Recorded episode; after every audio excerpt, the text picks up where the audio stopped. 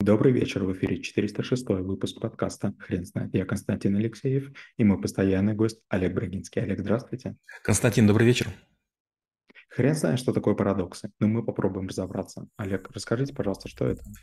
Дело в том, что в школе трэблшутеров мы рассматриваем много дисциплин, и одна из них – это, конечно, логика.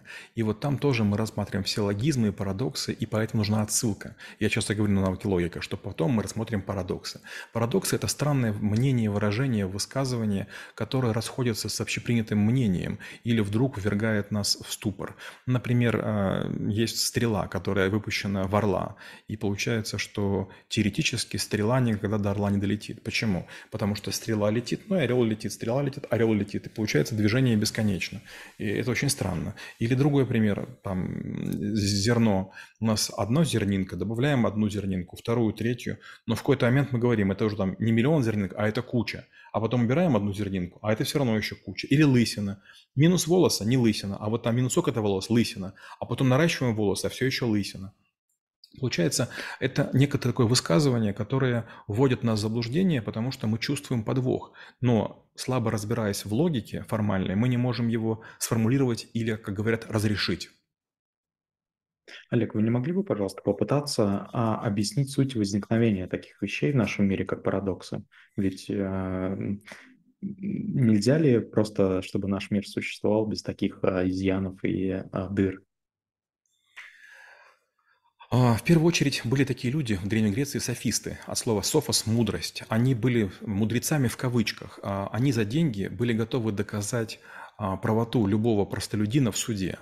Конечно же, маловероятно, чтобы они отстояли людей, у которых там были адвокаты, но обычного человека, который, а, не знал законы и не знал парадокса, они, конечно, могли защитить. И вот, э, допустим, есть такой известный парадокс лжеца. «Я, я никогда не вру», да, говорит лжец. И возникает вопрос, он лжец, потому что говорит, что он не врет, или он не врет, но это не сбывается, и поэтому он лжец. Получается, что вот э, утверждения очень часто были исполнены э, таких вот, знаете, тупиковостей. И если вы не можете из нее выбраться, возникает мысль, действительно, а быть-то как? Это какая-то дырка, какая-то пробоина в сознании – Опять же, допустим, есть такие, как, такие парадоксы, как нераспределенное третье. Например, движение – это жизнь. Движение бесконечно. А, нет, а, получается, и жизнь бесконечна, да? Как?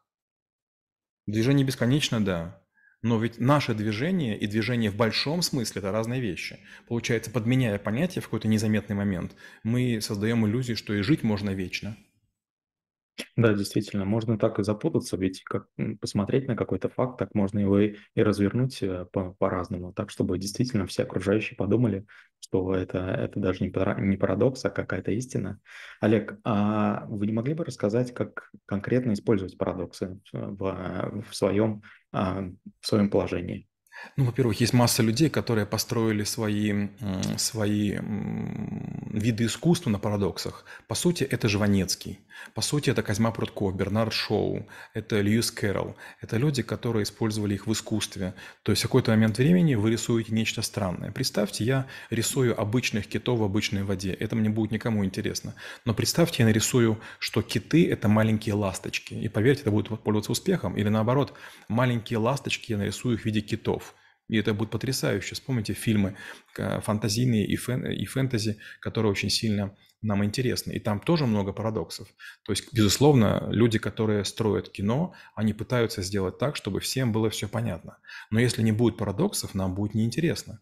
Мало того, есть такой даже прием, основанный на парадоксе. Он называется оксюмарон. Например, горячий снег. Быть такого не может, да? Или, допустим, лысый блондин. Или любитель синонимов наткнулся на обездвиженный труп а, мертвого, там, не знаю, там, окоченения. Олег, вы не могли бы, пожалуйста, сказать, а, каким образом а, защищаться от парадоксов или, как вы уже упоминали, разрешать их?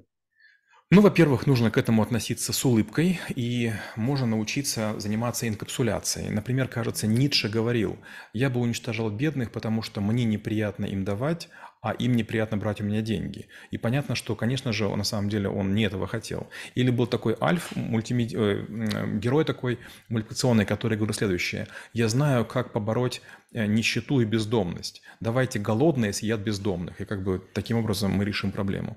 Безусловно, можно просто игнорировать эту вещь и потом спросить у какого-то человека. Я скажу больше. Знаете, так, так удивительно, но иногда в социальных сетях бывают примеры, в которых люди не могут э, как бы договориться, как правильно решить, допустим, 2 плюс 2 умножить на 2.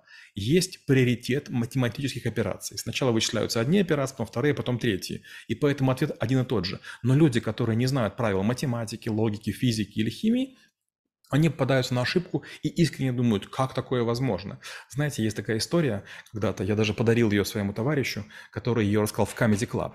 Мы с одним бандитом в Киеве ехали на его очень мощном джипе по Московскому мосту, и там была средняя линия реверсивного движения. И вдруг в нас почти врезалась другая машина. Там выходит девочка, у нее розовый костюм со стразиками, какими-то пушинками, и она начинает нас орать. Чего вы по этой полосе едем? А мы такие офигевшие, как бы, человек ну, как бы гигантский, большой, в коже, с оружием, и тут какая девочка орет. Она кричит, это VIP-полоса для таких машин, как у меня. Мы поняли, что ее раз, разыграли.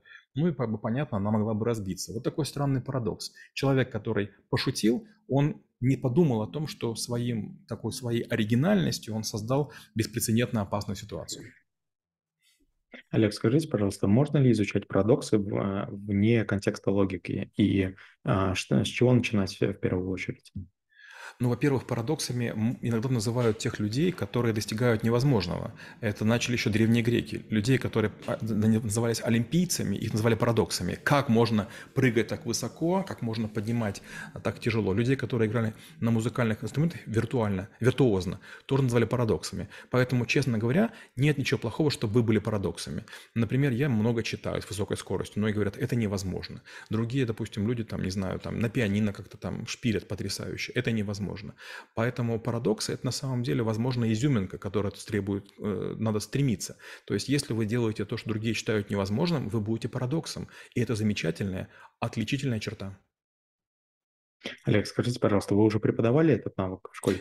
Нет, парадоксы мы не преподавали, но мы в, нав- в навыке логика. У нас есть э, два урока по полтора часа, где мы говорим о силлогизмах и парадоксах. Силлогизмы– это такие неверные утверждения или нагромождение из них, а парадоксы – это такие вот конструкции, которые кажутся одновременно и логичными, и нелогичными, но обычно имеют некий тайный ключик. Это такая словесная головоломка, которая все-таки решаема.